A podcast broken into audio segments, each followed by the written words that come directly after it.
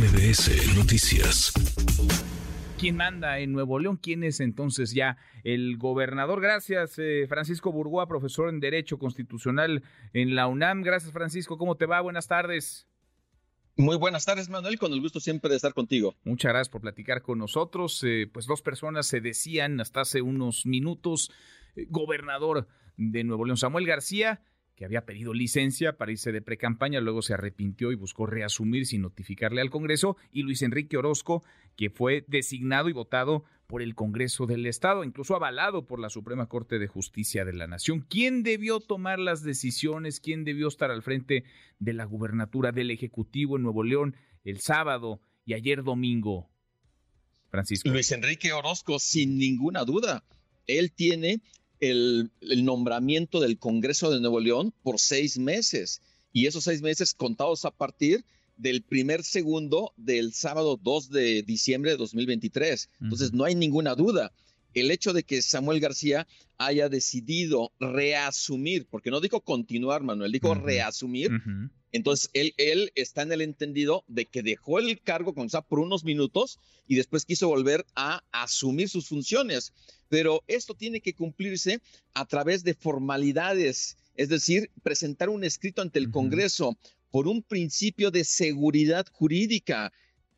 Samuel García no podía disponer del periódico oficial porque él ya no era el gobernador en funciones. Mm, Entonces ahí hay un acto indebido. Ese, ese acuerdo debe ser inexistente y de ahí el Congreso es quien va a tomar la decisión en unos minutos más que comience la sesión para saber qué es lo que va a determinar respecto del momento exacto en el que Samuel García va a reasumir sus funciones como gobernador. Mm. Pero en estos momentos todavía tenemos el nombramiento vigente de Luis Enrique Orozco hasta que el Congreso formalmente no diga que ya aceptó la renuncia de del interino Luis Enrique Orozco, hasta ese momento este, no, va, no va a pasar otra cosa.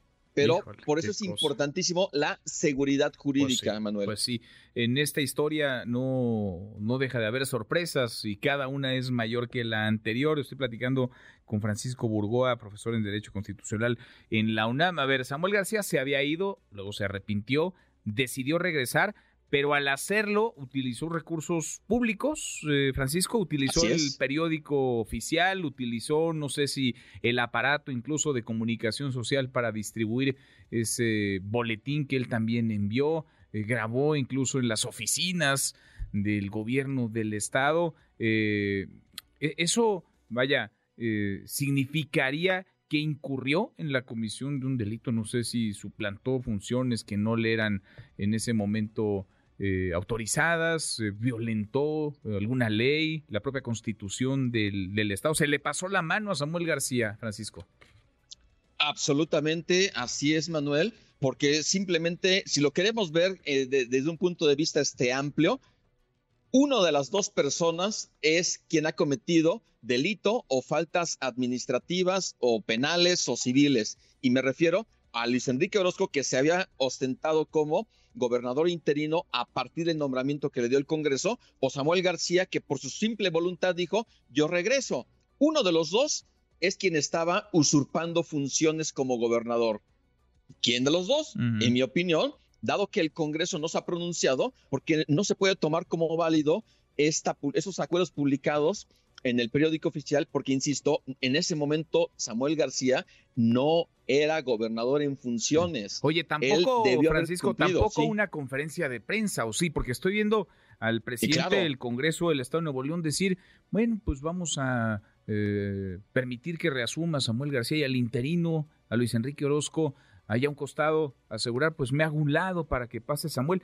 Pero bastan estas palabras, basta que dos personas lo digan en una rueda de prensa con los medios de comunicación para que Samuel García sea gobernador en funciones otra vez. No, no basta una sola palabra, tiene que venir una decisión tomada ahí por el Pleno, un acuerdo en donde se acepte la, la renuncia de, de Luis Enrique Orozco y con independencia de que se acepte o se revoque finalmente el nombramiento, entonces en ese momento ya que se diga que Samuel García es gobernador constitucional a partir de la 1.25 de la tarde o de la hora que sea. Pero por un principio de seguridad jurídica se tiene que definir en dónde cuál fue el momento de minuto a minuto que Samuel García es o no es finalmente. Claro, porque a ver, si algo ocurrió, déjame ser mal pensado, si alguien hizo algún depósito en el gobierno de Nuevo León el domingo, por ejemplo, ayer domingo una transferencia o el sábado, pues ¿quién es el responsable de esos dineros públicos? ¿Quién fue el responsable de dar alguna indicación ah, para un operativo de seguridad, para abrir o cerrar una cuenta, para realizar o no una transferencia? ¿Quién es el responsable? Tiene que haber siempre un responsable jurídico y legal tras cada una de las decisiones. Exactamente, e, es algo que se tiene que, este, que definir, por supuesto, precisamente para determinar y deslindar en su caso este, responsabilidades. En fin, pues queda ahí clarísimo. Entonces, eh, en el menor de los casos, Samuel García se puso una cachucha que no le correspondía el sábado y ayer domingo y la mitad de este lunes hasta que ahora Luis Enrique Orozco decide dar un paso un costado y cederle la gubernatura sin que haya sido notificado formalmente el Congreso de Nuevo León. Qué desaseo esta historia. Vaya que es eh, surrealista, me imagino que dará mucho más para el análisis, pero es delicado y preocupante que en un estado de leyes democrático, un estado de derecho como el mexicano, al que aspiramos los mexicanos, se conduzca como se está conduciendo la gobernabilidad en Nuevo León. Gracias, eh, muchas gracias Francisco por platicar con nosotros. Al contrario, Manuel, fuerte abrazo y siempre un gusto estar contigo. Gracias, abrazo de vuelta, muy buenas tardes. Redes sociales para que siga en contacto: Twitter, Facebook y TikTok. M. López San Martín.